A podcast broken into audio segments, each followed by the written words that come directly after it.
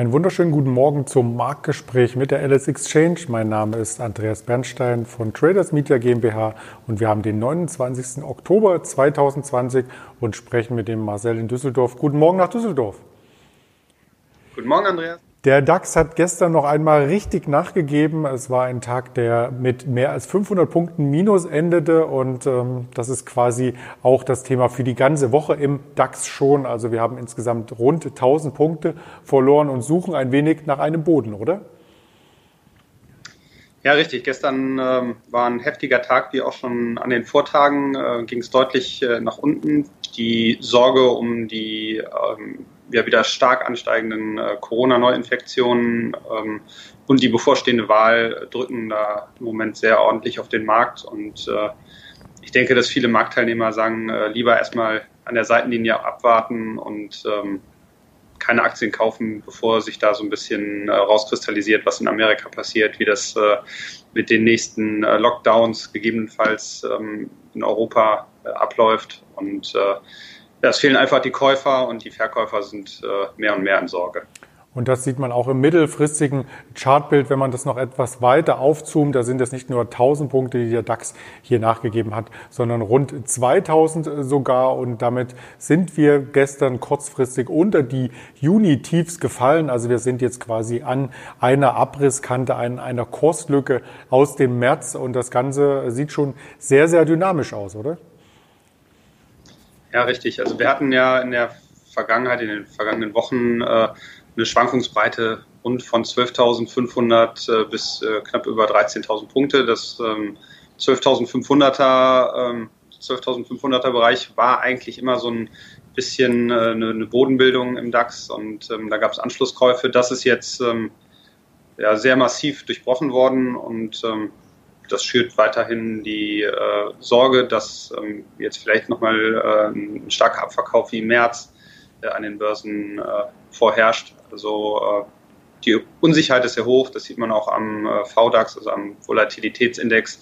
Der nähert sich auch wieder seinen ja, Mehrmonatshochs und da ist man gut beraten, ähm, ruhig zu bleiben und sich das erstmal vielleicht anzuschauen. Und, neue Investments ähm, gegebenenfalls überlegt am Markt zu platzieren. Die Unsicherheit ist auch bei einigen Unternehmen sehr hoch. Wir hatten in den vergangenen Wochen öfters über die Flugbranche gesprochen, insbesondere über Boeing und Airbus. Und äh, da kommt es äh, zu einer Landung, Softlandung oder wie kann man das bei Airbus spezifizieren? Ja, richtig. Airbus kam äh, heute Morgen mit Zahlen, die waren ähm, ja, eigentlich wie erwartet äh, nicht sehr freundlich. Ist ja auch kein Wunder. Also Lufthansa, äh, eigentlich alle ähm, Fluggesellschaften weltweit ähm, haben äh, die Kapazitäten stark zusammengestrichen, äh, sparen, wo es nur geht.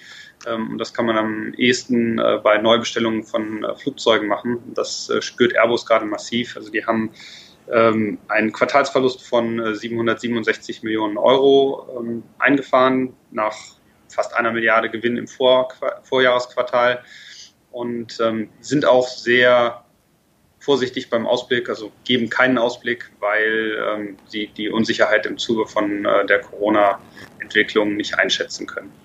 Der Aktienchart zeigt so ein Stück weit vielleicht äh, eine Bodenbildung an, wie man hier sieht. Vorbörsig ist die Airbus-Aktie auch leicht im Plus und es gibt natürlich auch äh, Meldungen, die neben dem Kerngeschäft hier bei Airbus immer wieder für Fantasie sorgen könnten. Zum Beispiel gibt es nun aus der Flugrevue, habe ich das entnommen, die offizielle Zulassung, dass der A330 MRTT betankt.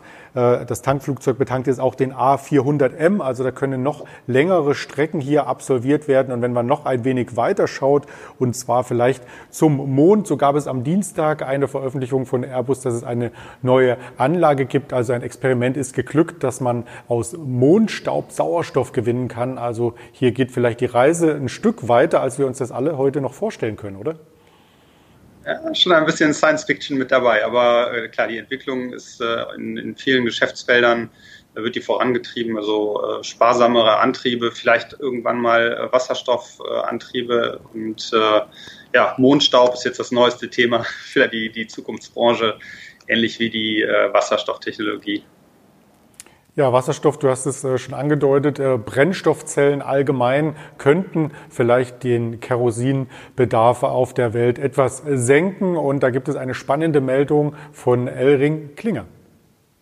Richtig, die Elring Klinger, ein kleineres äh, deutsches Unternehmen, ähm, ist äh, gerade dabei, ein Joint Venture mit, äh, ich muss es nachlesen, ähm, Plastic Omnium zu entwickeln. Ähm, da wollen sie in die äh, Brennstoffzellentechnologie ähm, weiter investieren, beziehungsweise Elring Klinger ähm, hat ja schon angefangen in Brennstofftechnologie ähm, zu, ja, die Brennstofftechnologie zu entwickeln und ähm, mit dem neuen Joint Venture äh, wollen sie jetzt äh, den Fokus etwas mehr auf den Bereich legen. Ähm, Elring Klinger Aktie ist äh, in den letzten Monaten auch schon gut gelaufen. Also ich äh, sehe im Chart äh, von knapp 5 Euro haben sie jetzt zwischenzeitlich äh, über 9 notiert. Ähm, das in einer Phase äh, einer Seitwärtsbewegung äh, vom, vom Aktienindex in, in dem Zeitraum ist das schon eine sehr ordentliche Performance und ähm, das zeigt auch mal wieder, dass ähm, Brennstoffzellentechnologie nach wie vor gefragt ist am Markt und ähm,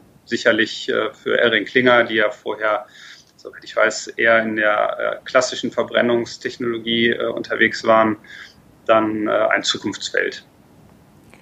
Aber das Unternehmen aus dem Schwabenländle ähm, forscht und entwickelt seit 20 Jahren an dieser Brennstofftechnologie und hat jetzt auch im Rotterdamer Hafen hier quasi äh, zwei Wassertaxis ausgestattet. Und deswegen wird es auch für ähm, einige Unternehmen aus dem Automobilsektor immer interessanter, wie das Handelsblatt in dieser Woche berichtete. Und das bringt uns quasi als Überleitung hin zu Volkswagen, die heute Morgen Quartalszahlen veröffentlicht haben.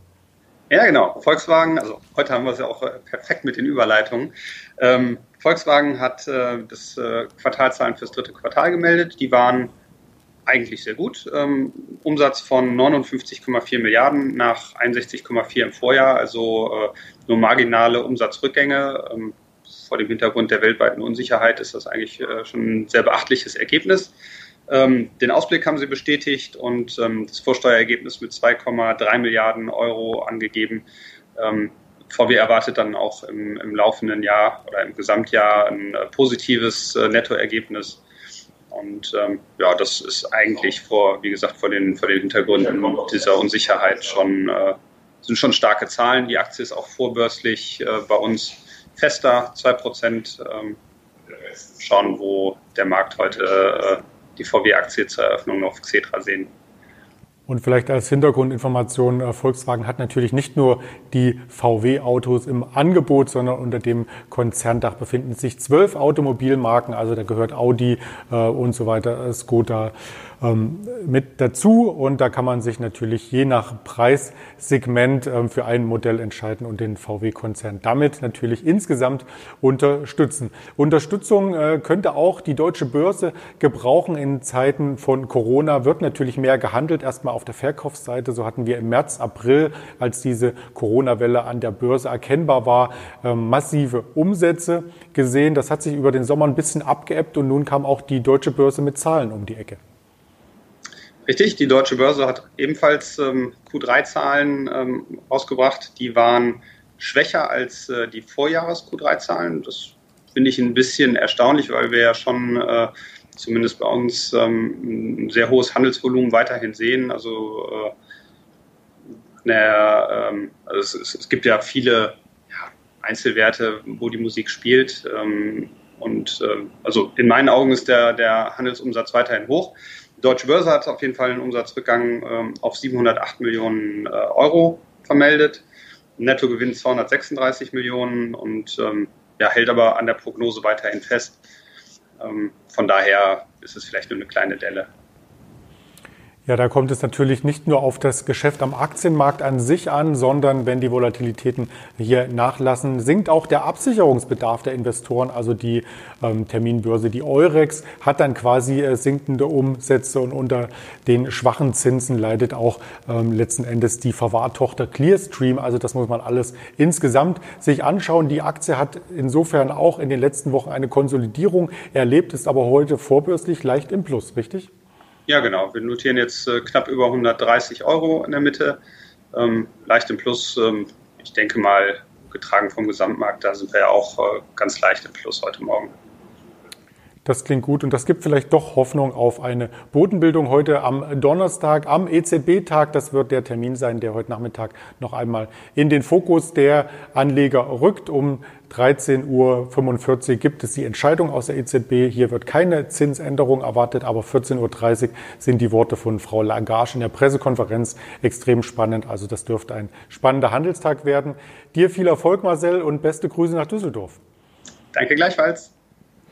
Und wer das ganze Gespräch noch einmal als Aufzeichnung hier in der Podcast-Variante hören möchte, der ist eingeladen, auf Spotify, Deezer und Apple Podcast unserem Kanal LS Exchange zu folgen. Ansonsten bleiben Sie gesund, halten Sie Ihr Risiko im Zaum und kommen Sie gut durch den Handelstag. Ihr Andreas Bernstein von Traders Media GmbH zusammen mit der LS Exchange.